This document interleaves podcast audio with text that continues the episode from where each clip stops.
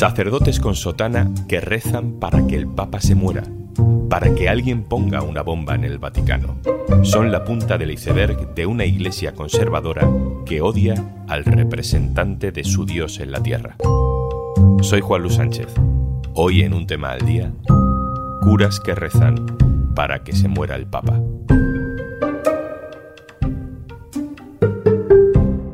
Una cosa antes de empezar. Ahora puedes disfrutar de todos los contenidos de eldiario.es y Podimo por solo 3,25 euros al mes. Tienes todos los detalles de esta super oferta especial en eldiario.es barra promo Podimo.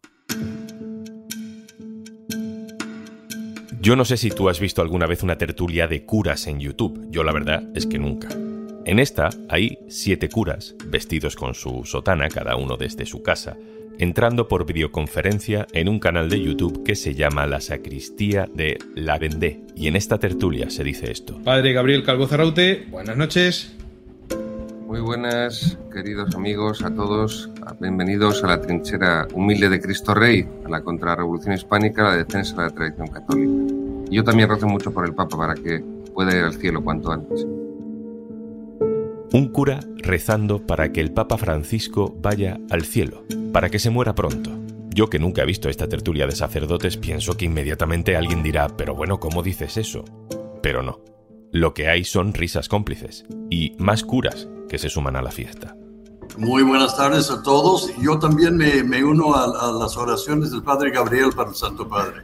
En la pantalla se ven sonrisas abiertas, sin disimular, como cuando un niño hace una travesura y el resto le ríe las gracias. Pues somos muchos con esa intención.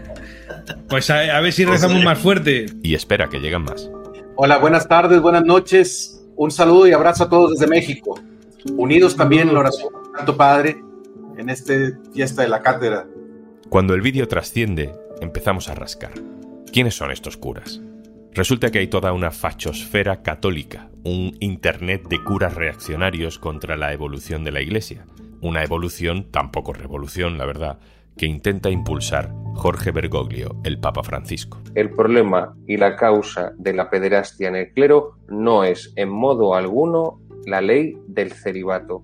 No lo es en modo alguno, sino la homosexualidad yo ya te digo, no, es, que es indignante porque. Esto es, eh, vamos, para poner una bomba en el Vaticano.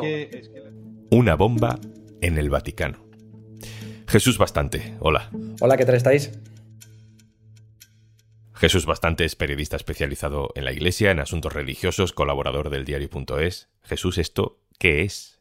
¿Quiénes son estos curas? Pues estos sacerdotes son un grupo de, de curas relativamente jóvenes pero que, tienen toda la pinta de haber salido del siglo XIX. De hecho, participan en un canal de YouTube que se llama La Sacristía de la Vendée, que recuerda a, unos eh, sacerdotes que pelearon contra la Revolución Francesa. A finales del siglo XVIII son curas tradicionalistas, que casi todos van con, con sotana, que defienden a Cristo Rey y que, bueno, aprovechan las oportunidades que les da el, YouTube y los distintos canales que utilizan pues, para dar una visión de, la fe pues muy rancia.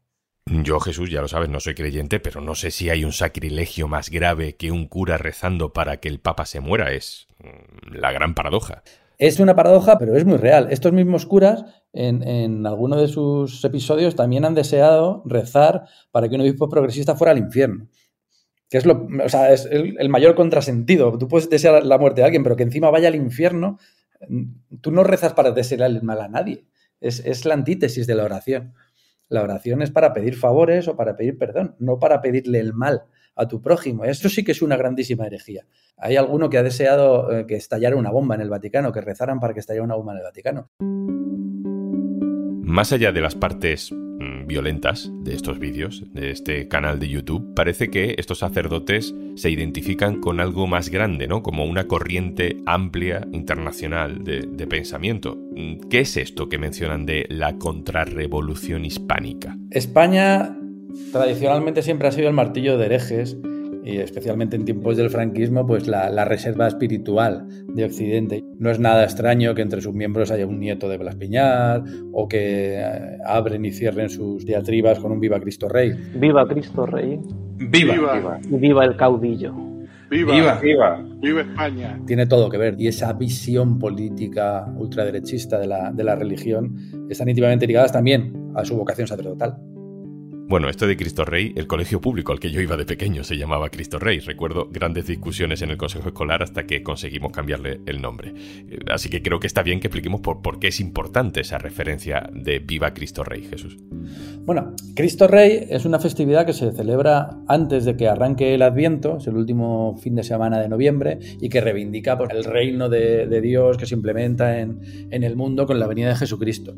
¿Qué sucede? Que ese grito de Cristo Rey fue utilizado en durante la Guerra Civil y especialmente durante el franquismo en los últimos años por aquella facción que se llamó los guerrilleros de Cristo Rey que empuñaban el arma para matar a los rojos asesinos que iban en contra del Evangelio y algunos pues eh, que tienen una lectura de la historia pues como muy parcial se dedican a pensar que todo eso es bello y que cualquier cosa está justificada en nombre de Cristo Rey. En el fondo, ese grito suena mucho al que se hacía en el siglo XI o en el siglo X, Dios lo quiere para justificar las cruzadas y cuando se han ejercido matanzas en nombre de la fe en cualquier religión. Eh, utilizar a Dios para esos fines, pues bueno, pues es pervertir el significado de lo religioso y estas personas lo hacen.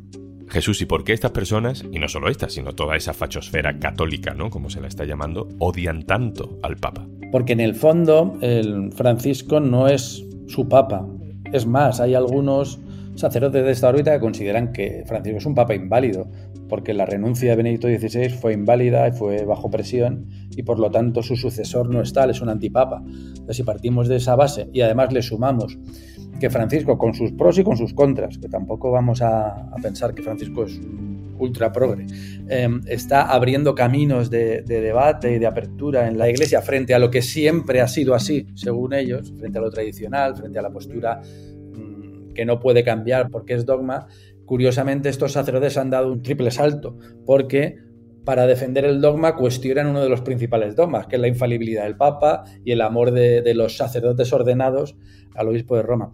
Supongo que el asunto clave es hasta qué punto estos curas que escuchamos en este vídeo o esas comunidades mm, reaccionarias son excepciones, son frikis dentro de la iglesia o son la punta de, de un iceberg más grande. Hasta qué punto el Papa Jesús tiene la iglesia en su contra. Son la expresión más radical de la oposición, pero es cierto que lo que tradicionalmente se ha considerado, sobre todo en Occidente, mm, iglesia católica, sí que está cuando menos perpleja por este pontificado y se sienten amenazados y sienten que sus privilegios están siendo tocados. Creo que la mayoría del, santo pueblo de Dios, que dice Francisco, de los cristianos de a pie, están a favor, en todo el mundo me refiero, de sus reformas. Pero también creo que especialmente en Europa, donde siempre se ha abordado la religiosidad de una manera muy determinada, pues que venga un papa, el primer papa que viene de Latinoamérica, hay que tener en cuenta esa vertiente, que además es el primer papa jesuita y que además es un papa que está removiendo la, visión europea de la cristiandad, pues les está chocando. Los sacerdotes, algunos obispos, que están formateados por un modo de entender la Iglesia que viene de los últimos dos pontificados, del pontificado de Juan Pablo II y de Benedicto XVI. Esto es, en la época de, del invierno eclesial y del escondimiento de las reformas del Concilio Vaticano II, que no se han implementado, por otro lado. Todo esto que cuenta Jesús me da la sensación de que responde al mismo patrón de la ultraderecha política, no solo religiosa, con gobiernos o, con sistemas que no controlan, ¿no? Como, como hace Trump en Estados Unidos, como pasa en España también. Se incide en que el que gobierna, en este caso el Papa, no es legítimo, no es válido, porque ha tomado una serie de decisiones que le invalidan, y por tanto es legítimo derrocarlo. Jesús, ¿qué está haciendo este Papa para que le consideren ilegítimo? Bueno, el Papa Francisco lo que lleva haciendo en estos 11 años es, por un lado, denunciar los vicios del clericalismo, ha puesto a, los curas que eran supermanes hasta la llegada de Francisco como personas con sus defectos y con sus vicios y, y, demás. Y después, pues que ha promovido una serie de reformas que de alguna manera quieren quitar todo el poder en la Iglesia a los consagrados. Quiere fomentar la participación de los laicos, de las mujeres, que en la iglesia se pueda hablar de cualquier cosa, que, no haya temas tabús y que la iglesia se puede equivocar y que tiene la obligación de, pedir perdón cuando lo hace. Si a ello sumas pues escándalos como los de los abusos sexuales, en el que Roma ha cogido el toro por los cuernos y ha obligado a que los sacerdotes piensen que las víctimas son tan cristianos como ellos, cuando más, significa que los sacerdotes dejan de estar en una posición de privilegio. Entonces, el sacerdocio históricamente siempre ha sido un orden basado en el, poder y en la supremacía. Tienen un, un, poder venido de Dios, con lo cual un sacerdote per se no se puede equivocar. Un sacerdote per se tiene que tener la verdad por encima. Cuando su jefe les quita ese poder, se quedan desnudos, como en el cuento del rey. Y alguien que ha tenido todo el poder y siente que se lo arrebatan, pues se revuelve como un león herido. Jesús, ¿tú recuerdas, o, la historia nos cuenta, algún caso en el que la oposición interna al Papa haya sido tan agresiva en público? Pues eh, no lo recuerdo de una manera tan vehemente. Sí que es verdad que a lo largo de la historia de la Iglesia, pues ha habido cismas y ha habido papas y antipapas y ha habido papas depuestos y demás. Pero claro, la situación de la Iglesia no era ni por asomo la, la, actual. Es cierto que han sobrepasado todas las líneas que nadie pensaba, pero lo han hecho. Y ha sido un, un movimiento increciendo a lo largo de estos 11 años y que yo creo que se ha acelerado desde hace un año, con, desde la muerte de Benedicto XVI. ¿Por qué? ¿Por qué se ha acelerado desde la muerte de Benedicto? de alguna manera, cuando muere el que para ellos es el auténtico papa, debería haber un cónclave. Porque si Francisco es un papa ilegítimo, cuando muere Benedicto XVI debería haber un cónclave. Y no lo hay. Entonces, esas personas pueden llegar a pensar, y algunos lo piensan, que desde hace un año y unos meses la Iglesia no la gobierna nadie, no hay papa. Esos son los sedevacantistas, que son ya los más ultras de todos estos ultras. Algunos de ellos son los que desean la muerte del, Papa Francisco, rezan para que, se, le acelere, se le acelere la muerte y algunos mucho más allá. Ha sucedido un caso reciente en Orihuela, Alicante, que, que denuncian que el Papa es un hereje y que es un papel ilegítimo. Y Jesús va a hacer algo, puede hacer algo, quiere hacer algo la conferencia episcopal española con todos estos curas que hablan de bombas en el Vaticano, que le desean la muerte al Papa, que es un hereje. El arzobispado de Toledo ha lanzado una nota en la que reclaman a los sacerdotes que pidan perdón, dicen que, esa sacristía de la vende no tiene nada que ver con lo que ellos defienden y recuerdan a todos los sacerdotes que no se puede hacer eh, mofa y escarnio del, Papa y que este no es el modelo a seguir. Lo que pasa es que la petición de perdón que han, llevado a cabo pues es, ha sido tan nimia que casi ha sido peor el remedio que la, que la enfermedad. Lo siguiente, pues es establecer medidas canónicas. Yo me malicio que, que no se van a tomar medidas, porque es muy complicado sancionar a un sacerdote y más a este tipo de sacerdotes que son muy poderosos y además teniendo en cuenta la realidad de las vocaciones en España. Estamos en absoluta crisis vocacional. Esta misma semana salían los datos.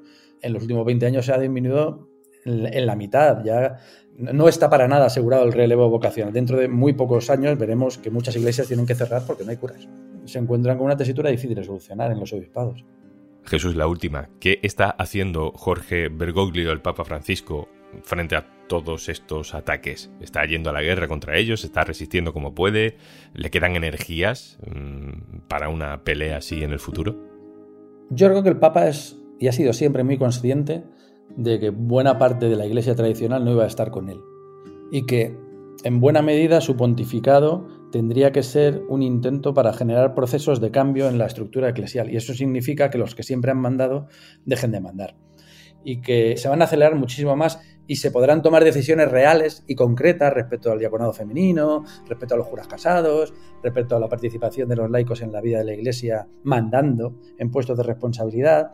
Y yo creo que este tipo de cosas le hacen un poquito de gracia al Papa porque ya dejó de preocuparse por este tipo de personas que saben que no le van a apoyar y sabe que va a seguir adelante el tiempo que le quede, pero también con la idea muy clara de que este es un camino que no tiene marcha atrás o que no debería tener marcha atrás.